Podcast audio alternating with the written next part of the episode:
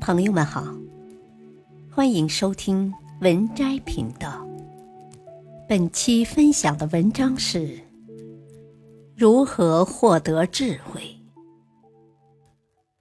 二零零八年，巴菲特超过比尔盖茨成为世界首富，并且常年处在福布斯富豪榜前列。在长达四十多年里，旗下的伯克希尔哈撒韦公司。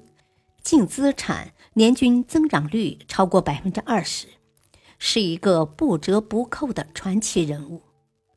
巴菲特被世人公认为当代智者，被誉为股神。一，智慧是什么？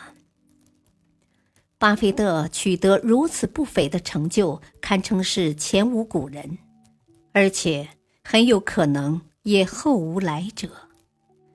那么，巴菲特取得成功，靠的显然不是运气这么简单，靠的是一种异于常人的智慧。智慧并不等于智力，智慧是一种解决问题的能力。比如，做题速度快且准确是一种智力高超的表现。智力高的人可以根据已知条件，通过逻辑推理。迅速找到答案，但这只是停留在知识层面。世界是复杂的，有太多的不确定性。能纸上谈兵，不一定能够带兵打仗。二，智慧的三个层次：是否拥有智慧，以及拥有什么层次的智慧，决定着人与人之间的差距。在人生中，博弈是第三层智慧，定力是第二层智慧，选择是第一层智慧。博弈的智慧。商场如战场，职场如战场，有人就有竞争，有竞争就有博弈。怎么博弈？主要靠心态。什么心态？共赢和感激。比如，一条窄胡同只能容下一辆汽车通过，两辆车在胡同口两端同时相遇了。如果没有共赢的心态，那么两个人都不会让路，最终两人都无法达到目的地。如果两个人懂得感激，都向对方发出善意。那么对方肯定投桃报李，大家愉快通过。定力的智慧，狗熊掰棒子，掰一个丢一个，瞎忙活。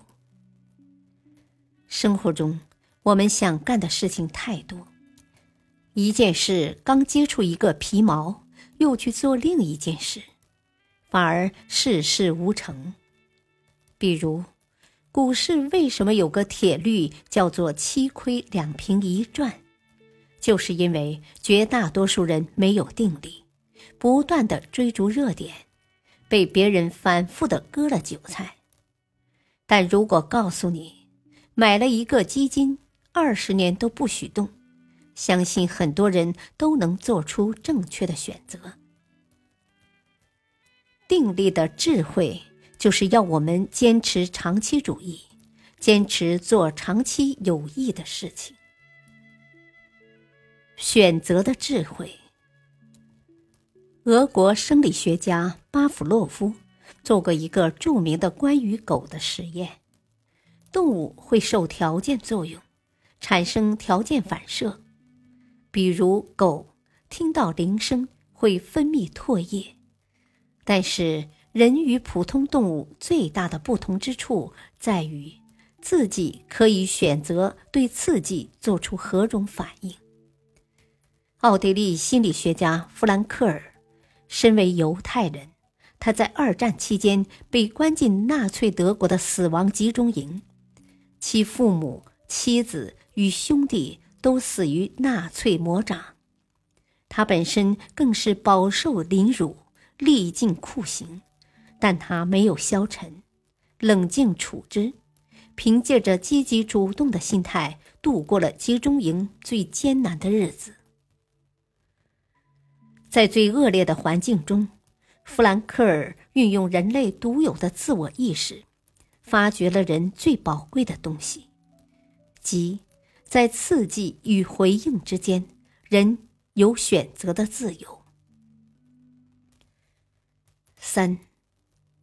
如何获得智慧？智慧人人都想拥有，但如何获得呢？第一步，获取知识。